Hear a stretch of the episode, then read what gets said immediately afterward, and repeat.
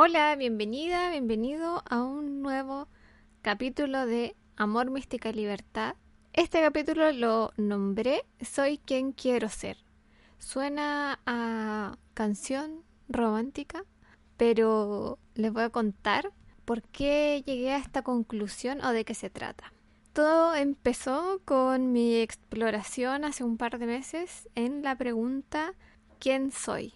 Porque siempre nos incentivan y es parte de lo que tenemos que encontrar o hacer para poder ser nosotras mismas es esta búsqueda de la autenticidad, de ser tú misma. Y a veces no es tan fácil saberlo. O si has pasado por alguna crisis existencial igual que yo, quizás te cuesta más saberlo, reconocerlo a veces nos identificamos más con la opinión que los demás tienen de nosotras, no solo las negativas, sino también cuando nos felicitan o nos reconocen algo, con las cosas buenas también. Y en mi exploración hace un par de meses, en buscar esta respuesta, me hizo reflexionar un poco más allá. Esta pregunta de quién soy la empezamos a hacer también cuando queremos darle sentido a la vida y sacar todos los roles que tenemos. Por ejemplo, cuando en terapia a una madre le preguntan o quiere saber quién es ella como mujer, mi profe de Flores de Bach lo decía así, es como piensa en quién eres sin nada, si te lanzaran en una isla desierta y no tuvieras nada, ni ropa, nada, estuvieras sola, sola, sola, ¿quién eres? Ahí tú sola. Sin hijos, sin pareja, sin amigos, sin trabajo, sin esos roles en la vida de jefe o compañeros de trabajo, sin tu madre, sin tu padre, como quién eres tú.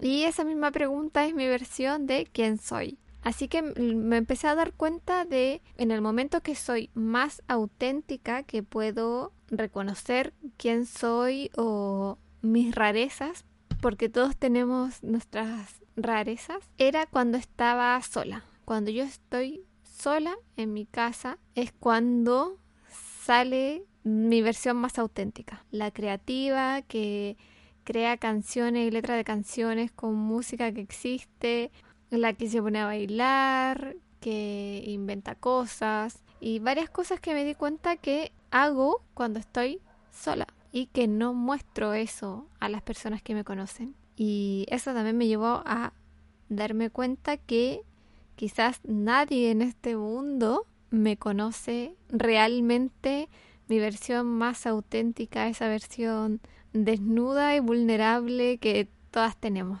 Así que en esta para responder esta pregunta de quién soy, si es que tú estás en esa en ese mismo descubrimiento, fíjate cuando estás sola, qué haces cuando estás sola y por eso mismo es importante darse esos espacios de soledad, no solo para recargar energía, sino que para conocernos, porque ahí es donde salimos realmente. Por eso es bueno darse un tiempo entre relaciones y no saltar de una pareja a otra, porque es como que seguimos atrapadas a la anterior cada vez que estamos con alguien nos adaptamos a ese entorno, a esa persona un poco. Tratamos de mostrar lo mejor de nosotras. Por eso a veces nuestra familia nos conoce más que nuestros amigos y que nuestras parejas porque con nuestra familia cuando éramos más pequeñas éramos más libres. Quizás te ha pasado desde el otro lado que tú sabes que tu hermana es una enojona, pero viene su pareja y te dice, no, sí, nunca se enoja, tiene tan buen humor. Y es como que tú la conoces y sabes que no es así. Porque solo está sacando su mejor versión delante de esa persona y todos hacemos eso. Entonces, cuando estamos en pareja, sacamos nuestra mejor versión para esa pareja. Después terminamos. Si pasa muy poco tiempo, no alcanzamos como a volver a conectar con nuestro yo más auténtico y caemos con otra persona y nos adaptamos a esa nueva persona, de nuevo sacando lo mejor de nosotras. Entonces, no es desde lo positivo a que bueno, porque esta persona está sacando lo mejor de ti cada vez, entonces llevas años o meses solo sacando lo mejor de ti, no, porque estás, todos tenemos dos caras y toda tu sombra, todo tu lado a trabajar lo estás reprimiendo, reprimiendo, reprimiendo, ocultando tanto tiempo que te pierdes, que nos perdemos en la otra persona, en los demás. Estar también siempre con amigos, lo mismo. Por eso son buenos los momentos de soledad. Y siento que vivir sola es algo que tiene mucho valor personal, porque ahí es donde te ves a ti misma incluso sin los condicionamientos que te pone tu familia. Ahí es donde estás tú sin lo que dicen de ti tus hermanos, tus hermanas, tu papá, tu mamá, tus tías, tus tíos, tus abuelos. Estando sola es como puedes ser tú misma. Creo que es muy importante darse ese periodo de estar sola y no salir de la casa de tus de tu mamá, tu papá o de tus cuidadores a vivir con una pareja. Yo hice eso, así que por eso te lo estoy recomendando. Vivía con ellos, salí a vivir con una pareja, después nos separamos, estuvimos como tres meses separados y yo empecé a estar con otra persona. No vivimos juntos de inmediato, pero empezamos a tener, a pasar mucho tiempo juntos y era poco el tiempo que yo estaba sola en mi casa, porque además que eh, era en ese periodo en que trabajábamos presencial, entonces estaba en las tardes, algunas tardes y algunos fines de semana, entonces no alcanzaba a limpiarme del condicionamiento de estar con alguien y tres meses no es suficiente, los tres meses que estuve sola tampoco no es suficiente, porque también era muy poquito, solo las tardes, los fines de semana, y después volví a vivir con alguien y lo mismo, ahí adaptada como a la otra persona, tratando de hacer lo mejor posible, hasta que ya después me quedé sola, completamente sola, bueno, con mis dos gatitas, y ahí ya empecé al tiempo después como que me decondicioné de estos roles, de este rol de pareja en el que estuve y saqué mi yo más auténtico, mi creatividad, mi máxima creatividad, todas las rarezas y las locuras que se me ocurrían. Creo que mis gatitas son las únicas que me conocen realmente auténticamente. O sea, sin vergüenza, sin miedos, sin condiciones ni expectativas de mi entorno. Así que eh, mi, recomendación personal desde mi experiencia, estar un periodo sola, si quieres conocerte realmente, vivir sola es una experiencia muy enriquecedora en ese sentido. Y en mi búsqueda de exploración también dije ya, voy a ir a mi infancia porque de los 0 a los 7 años más o menos es donde más recibimos condicionamiento del entorno. Ya después de los 7 estamos totalmente condicionadas. Así que voy a ir a preguntarle a mi mamá cómo era cuando niña. Y mi mamá no se acordaba. Con suerte un poco me dijo no. Decían, dije, ¿qué decían por último de nosotras? Y no todos decían que eran tranquilas, que se portaban bien, que no molestaban, que siempre más como hacia lo introvertido que lo extrovertido. Y dije, bueno, ya, Siento que mucho no me sirve esta información, pero quizás en algún momento me puede servir, así que la dejé ahí. Y me llegó, me puse a ver un video sobre algo que estoy aprendiendo que se llama diseño humano. Y ahí me di cuenta que en verdad nacemos y nos empiezan a condicionar.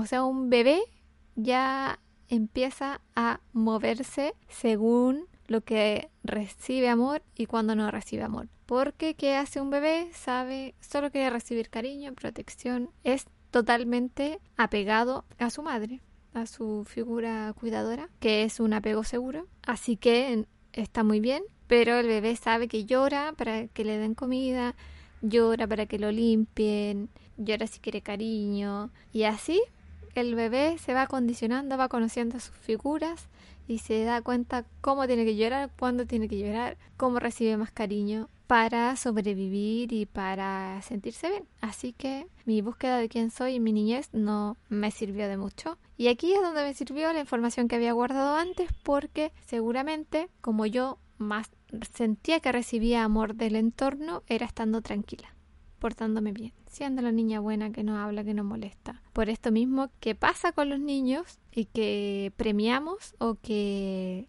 nos enorgulleces como que, ah, este niño tan tranquilo que se porta tan bien, dan ganas de tenerlo en brazo todo el día, dan ganas de cuidarlo, dan ganas de... Todo le prestan atención. Entonces, obviamente el niño sabe que mientras más tranquilo está, más cariño y amor recibe. Así que esa fue la forma en que yo busqué o me adapté para sobrevivir. Entonces, después de darme cuenta de todo esto, dije, ya no puedo ir a ninguna etapa de mi vida a ver cómo fui auténticamente yo, cómo soy yo, a responder esta pregunta de quién soy. Entonces me di cuenta que en verdad soy quien quiero ser. De ahí viene el título de este capítulo, porque podemos elegir y quedarnos con lo que nos gusta, amar lo que no y cambiarlo si lo queremos. No encasillarnos ni etiquetarnos nosotras mismas. Por ejemplo, por mucho tiempo me dije que era impuntual, porque si llegaba tarde a todos lados, eso fue una herencia de mi papá, porque él es así también. Entonces yo seguí con este patrón y llegaba tarde y es como que soy impuntual, ¿no? Y empecé a asumir que ya soy impuntual. Pero ¿por qué tengo que asumir que soy así? No somos. A veces nos ponemos etiquetas de soy esto, soy lo otro y, podemos cambiarlo y podemos elegir ser otra cosa. Así que lo primero fue que lo dejé de decir y pongo más cuidado en llegar a tiempo a todo lo que tengo que llegar a tiempo y fue más fácil para mí hacerlo más consciente, ser más consciente de la hora porque me cuesta ser consciente del tiempo. Creo que en 10 minutos puedo hacer muchas cosas y a veces no es así, entonces me empecé a preparar y a poner más alarmas, a prepararme con tiempo para llegar a la hora a los lugares que puedo llegar a la hora y darme cuenta que hay algunas cosas a las que no puedo llegar a la hora que necesito flexibilidad, que tiene que ver con el trabajo. No sirvo para trabajar en un horario fijo porque ya lo intenté, intenté distintos métodos para ser puntual y no puedo, simplemente es como una tortura para mí, es muy difícil. Así que ahora cada vez que quiero atraer trabajos, lo pienso que no sea en horario fijo. Me refiero a de lunes a viernes en un horario fijo. Si tengo reuniones o algo que hacer en cierto horario, todos los miércoles, por ejemplo, todos los lunes, eso ya puedo prepararme para ese día, porque tengo más tiempo, soy más consciente de eso, si es que un periodo, por ejemplo, solo un mes, pero toda mi vida trabajar de lunes a viernes en un horario fijo no puedo, me cuesta esa rigidez, ese horario tan rígido. Así que aceptarlo también eso, pero eso no quiere decir que sea impuntual. No me tengo por qué poner esa etiqueta, porque no es para todo lo que hago. Y lo mismo con todo. Deja de decir que eres algo negativo, algo que no te gusta. Cámbialo,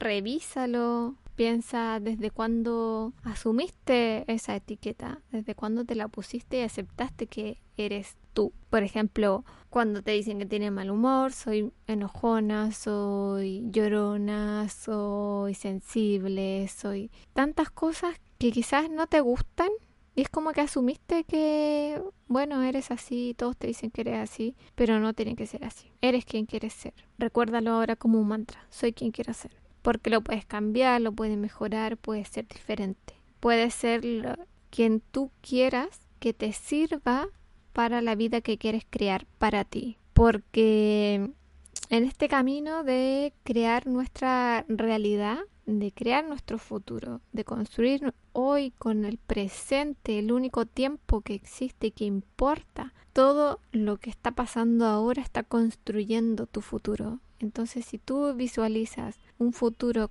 siendo X mujer, siendo teniendo ciertas características, hay etiquetas que tienes ahora que probablemente no te sirvan, no van con esa versión futura de ti que quieres crear. Entonces también es bueno revisarlas para no aferrarnos a una versión que nos limita. Y muchas veces soltar esa versión genera resistencia y incomodidad dolor, algo en el cuerpo. Dios, ya lo estoy sintiendo como una electricidad.